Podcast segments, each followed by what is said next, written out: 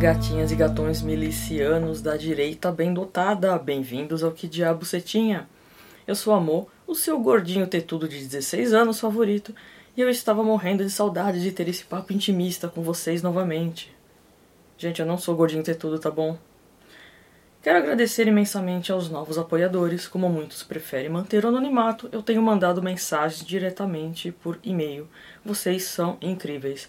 Colabore para manter acesa a chama do nonsense no apoia.se barra que diabo você tinha tudo junto. Baixe o aplicativo Red Pilados se você tem o sistema Android ou acesse pelo seu navegador. Um grande abraço para o Astronave Sonora que desenvolveu esta belezinha. O assunto de hoje é muito sério e por isso eu preferi fazer assim no formato tradicional solo, porque são várias associações de ideias e o meu raciocínio poderia se perder em uma conversa entre mais pessoas, enfim.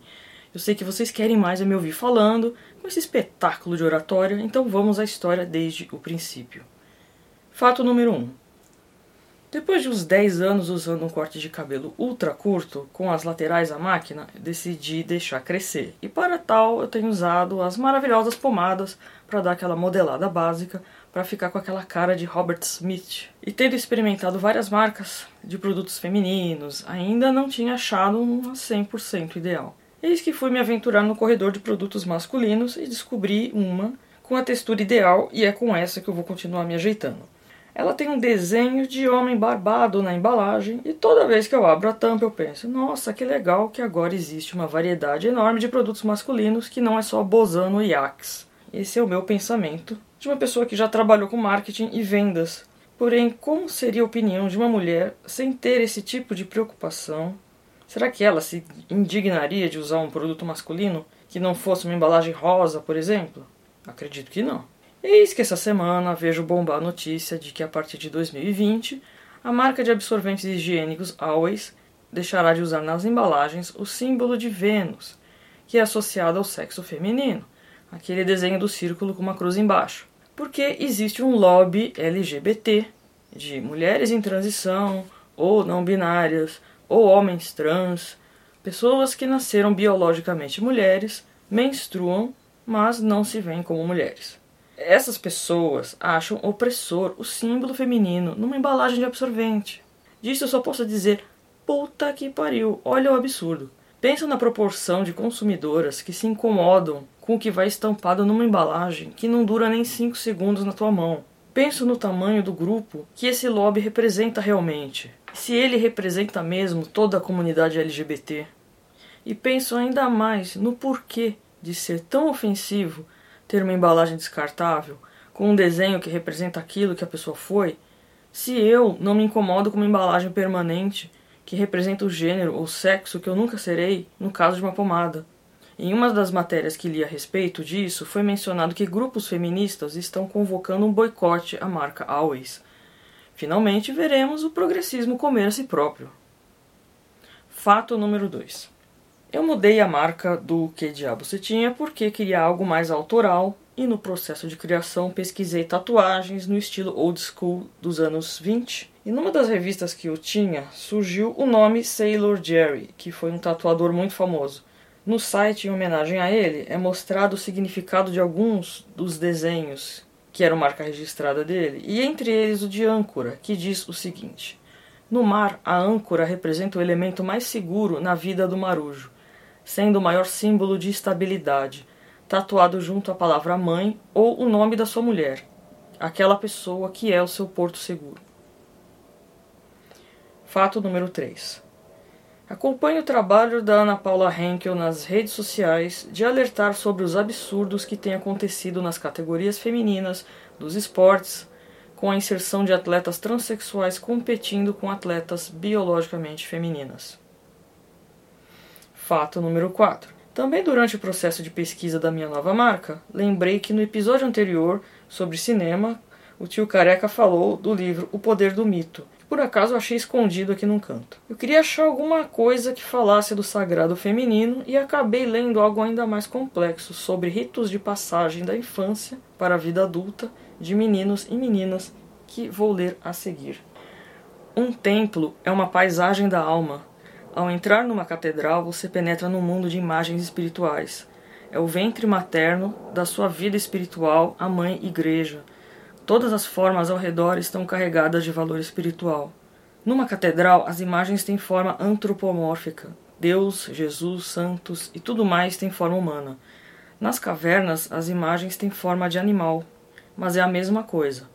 A forma é secundária, a mensagem é o que importa. A mensagem das cavernas é sobre uma relação entre o tempo e os poderes eternos, que de algum modo deve ser experimentada ali. A especulação dos investigadores diz que elas tinham a ver com a iniciação dos meninos à caçada. Os meninos aprendiam não somente a caçar, mas a respeitar os animais, que rituais executar, e em suas próprias vidas como deixar de ser menino para ser homem. As caçadas, você sabe, eram extremamente perigosas. Essas cavernas eram os primitivos santuários dos ritos masculinos, onde os meninos deixavam de ser os filhos de suas mães para se tornarem os filhos de seus pais. Não sabemos o que eles faziam nas cavernas, mas sabemos o que fazem os aborígenes na Austrália. Quando os meninos começam a ficar desobedientes, um belo dia, os homens chegam e estão nus, exceto por umas esteiras de penas brancas de ave que eles grudaram na pele usando o próprio sangue como cola. Eles dançam e soltam mugidos de boi, que são vozes de espíritos, e os homens chegam ali como espíritos. O menino tentará proteger-se junto à mãe.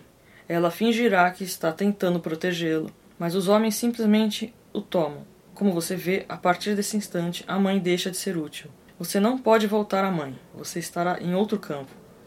Então os meninos são levados para fora, para o chão sagrado dos homens, e submetidos a duras experiências, circuncisão, subincisão, beber sangue humano e assim por diante. Assim como tinham bebido leite materno quando crianças, agora bebem o sangue dos homens. Vão ser transformados em homens.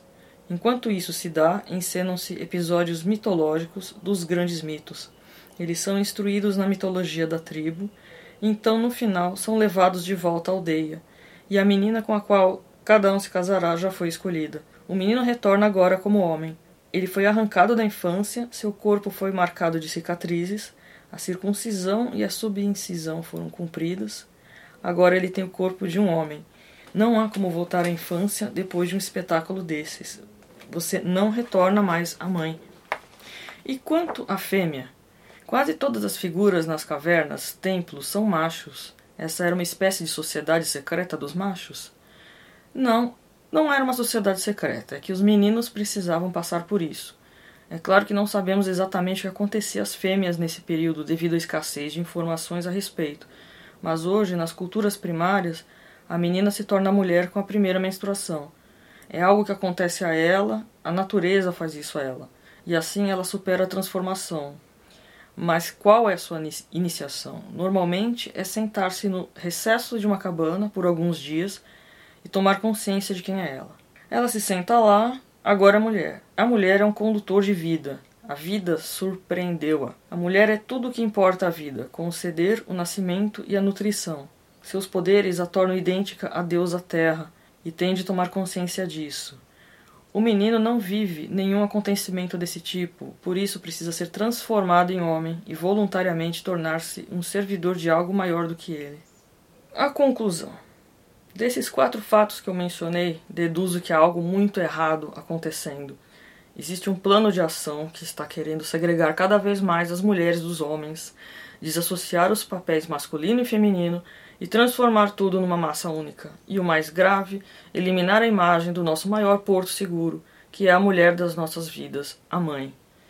Seja em banheiros comunitários, seja na abolição do Dia das Mães e do Dia dos Pais e da implantação do Dia do Cuidador nas escolas, seja na vulgarização da mulher cada vez maior na cultura pop e no enfraquecimento da imagem masculina com termos como masculinidade tóxica, e em consequência disso, o movimento Men Going Their Own Way, MGTOW.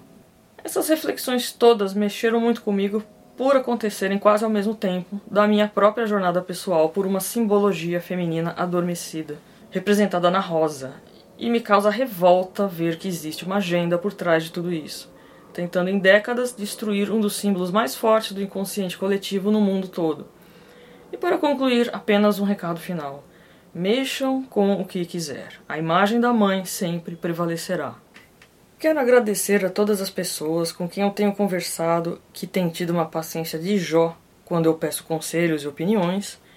Meninos, tomem cuidado com essa necessidade de se ter musas da direita, abram o olho. E para você que ouviu até aqui, um forte abraço de urso e até a próxima.